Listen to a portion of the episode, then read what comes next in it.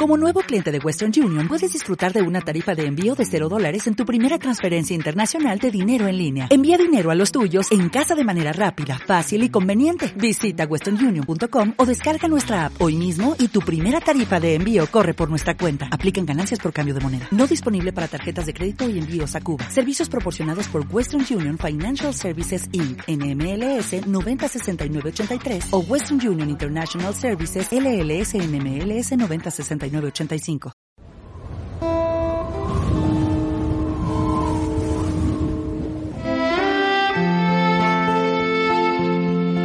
En aquel tiempo muchos de los discípulos de Jesús dijeron, Este modo de hablar es duro, ¿quién puede hacerle caso? Sabiendo Jesús que sus discípulos lo criticaban, les dijo, ¿esto os escandaliza?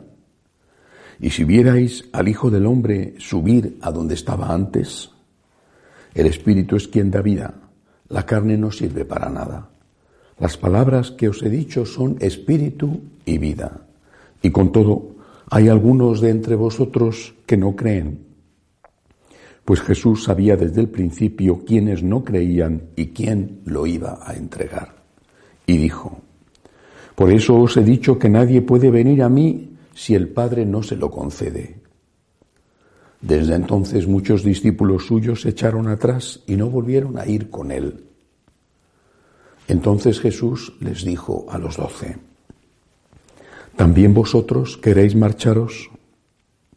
Simón Pedro le contestó, Señor, ¿a quién vamos a acudir?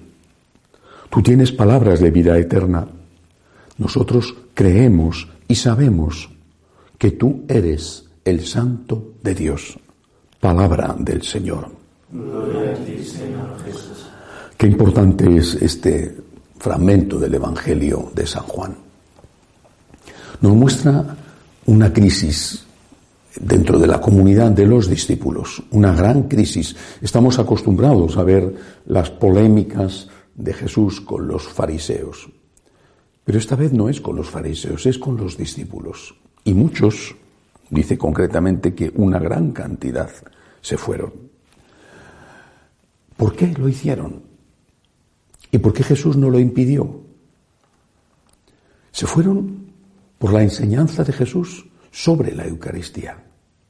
Cuando él hablaba de que su cuerpo era verdadera comida y que eso tenía naturalmente consecuencias sobre cómo había que comer ese cuerpo, a ellos les pareció canibalismo, quizá quién sabe qué.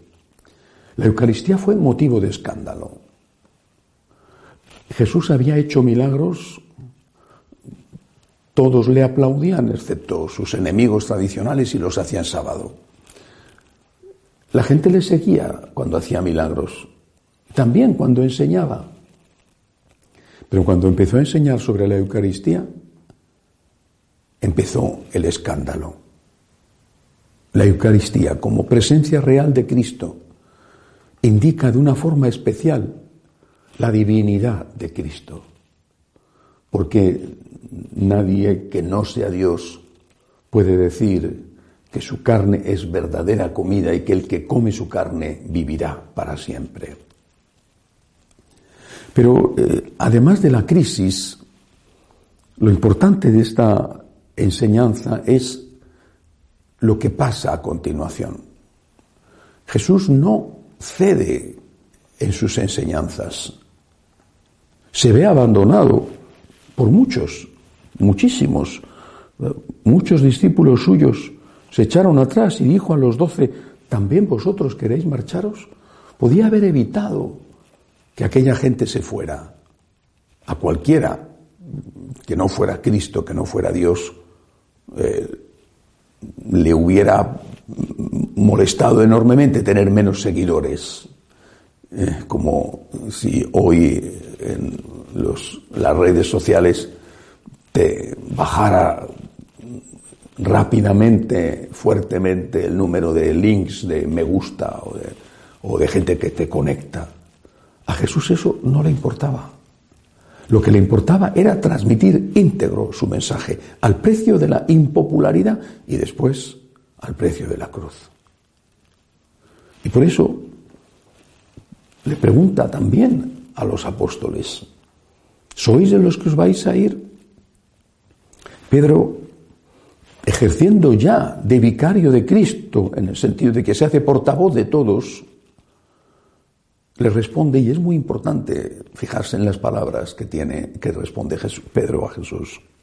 ¿A quién vamos a acudir? Le dice, tú tienes palabras de vida eterna. Podía haber dicho, ¿a quién vamos a acudir? Nadie obra los milagros que tú obras. Son tus milagros los que nos dicen que aunque no entendamos tus enseñanzas, esas enseñanzas vendrán de Dios, porque tus milagros certifican las enseñanzas. Podía haberlo dicho con razón. Los milagros eran el certificado de autenticidad de las enseñanzas. Pero Pedro va más allá de la apariencia y se fija en el fondo. ¿A quién vamos a acudir? Tú tienes palabras de vida eterna. La enseñanza de Jesús es la clave. Porque es la enseñanza, en este caso estaban hablando de la Eucaristía, pero es la enseñanza dogmática o moral la que provocó la crisis, la que provocó la crisis desde el primer momento con los enemigos de Cristo, la que le llevó a la muerte, fue acusado, no hay que olvidarlo, de blasfemia, porque se hacía igual a Dios. Y es la enseñanza de Jesús la que sigue provocando la crisis.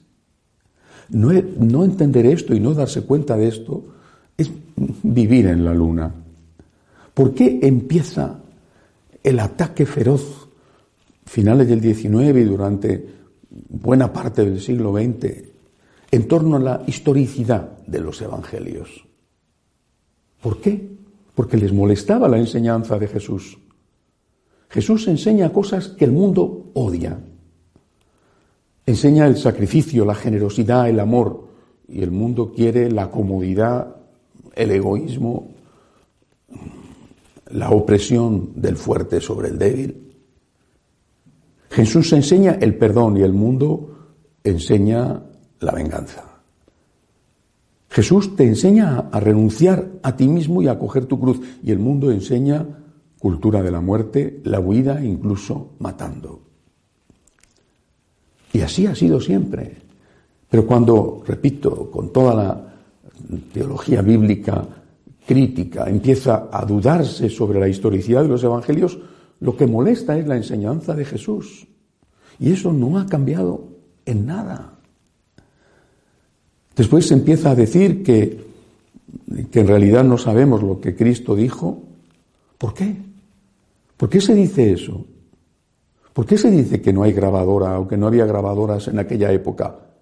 En un contexto de defensa de la familia y en un contexto de defensa de la Eucaristía.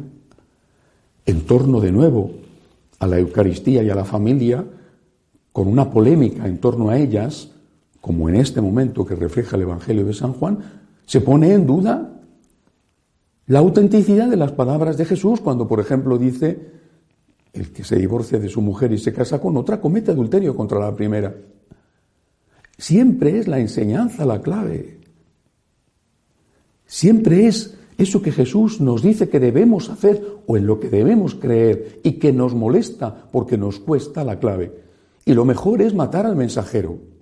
Es decir, acabar con aquel que nos dice cosas que no queremos escuchar. Y la forma de acabarlo es decir que vaya usted a saber si existió o si existió, vaya usted a saber si lo que dijo es lo que nos dicen que dijo, o diciendo que hay que reinterpretar, porque Jesús estaba condicionado por su cultura y por lo tanto, como estaba condicionado por su cultura, lo que él enseñó vale para los hombres de su cultura, de hace dos mil años. Dos mil años después sabemos más que Cristo, más que Dios, más que los anteriores, sabemos más que todos y por lo tanto no podemos seguir aceptando como válidas las enseñanzas morales de Jesús. A eso se reduce todo, a lo que nos incomoda el mensaje de Cristo. Es interesante que hoy, en que leemos este Evangelio, sea la fiesta de San Atanasio. Luchó como un campeón contra el arrianismo. El arrianismo negaba la divinidad de Cristo. Pero los arrianos de hace 1700 años eran unos inocentes en el sentido de que eran ingenuos. E iban directamente diciendo que Cristo no era Dios. Los arrianos de hoy son más sutiles. Han aprendido de los errores de sus mayores. Siguen siendo arrianos. Pero no dicen Cristo no es Dios. Dicen su mensaje no es válido. Están diciendo que Cristo no es Dios. Pero no lo dicen abiertamente como lo hacían los arrianos, repito, más inocentes. No porque fueran inocentes en su herejía, sino porque eran inocentes, ingenuos en la forma de presentarla. Los de hoy son más listos. No dicen Cristo no es Dios, les da igual. Van a la raíz y dicen la enseñanza de Cristo no es válida. La tradición, la tradición son cenizas. Dejemos atrás el pasado y lo que han interpretado durante dos mil años los cristianos que nos han precedido. Todo eso no vale. La nueva iglesia basada en una nueva lectura del Evangelio, por supuesto, según las conveniencias del mundo. Suprimamos del Evangelio todo aquello que al mundo le molesta. Están diciendo que Cristo no es Dios. Porque si Cristo es Dios, sus palabras no pasarán. Repito, San Pedro lo entiende perfectamente. Y por eso le dice a Jesús, en medio de la terrible crisis que precedió a la de la cruz, le dice a Jesús, ¿a dónde vamos a ir? Tú tienes palabras de vida eterna. Tu enseñanza nos abre las puertas del cielo. Y tus milagros son maravillosos, efectivamente, pero tu enseñanza, tu enseñanza, tu enseñanza es eterna. Son palabras de vida eterna. Jesús dice, el cielo y la tierra pasarán, pero mis palabras no pasarán. Con San Atanasio, hoy hay que volver a librar la batalla contra los nuevos arrianos, muchas veces disfrazados con piel de oveja, y que dicen cosas agradables al oído. Es que Jesús está anticuado. No podemos estar seguros de que lo que dijo, lo dijo. Hagamos una nueva iglesia puesta al día moderna, que no moleste a los hombres. Y dicen, y ni ellos se lo creen, ni ellos se lo creen, dicen que esa iglesia va a estar a rebosar de fieles, que los jóvenes van a llenar los bancos de la iglesia, porque dicen que los jóvenes lo que quieren escuchar es que el sexo en cualquier situación, condición, de cualquier modo, está permitido. Y de ahí todo lo demás. Dicen y ellos mismos no se lo creen, que la nueva iglesia es el futuro. La nueva iglesia ya fue derrotada por, entre otros, San Atanasio, que se dio cuenta de que negar la divinidad de Cristo era hacer inútil el sacrificio redentor de Cristo. Si Cristo no era Dios, Cristo no era redentor. Y hoy tenemos que decir lo mismo. Si el mensaje de Cristo está desfasado, hay que actualizarlo y hay que suprimir una parte del mensaje para adaptarse al mundo, estamos negando la divinidad de Cristo. Y si negamos la divinidad de Cristo, negamos que es nuestro Salvador. Cristo nos salva porque es Dios hecho hombre que muere por nosotros en la cruz y que resucita. Defendamos a Cristo. Nos estamos defendiendo a nosotros mismos. Sus palabras son palabras de vida eterna. Que así sea.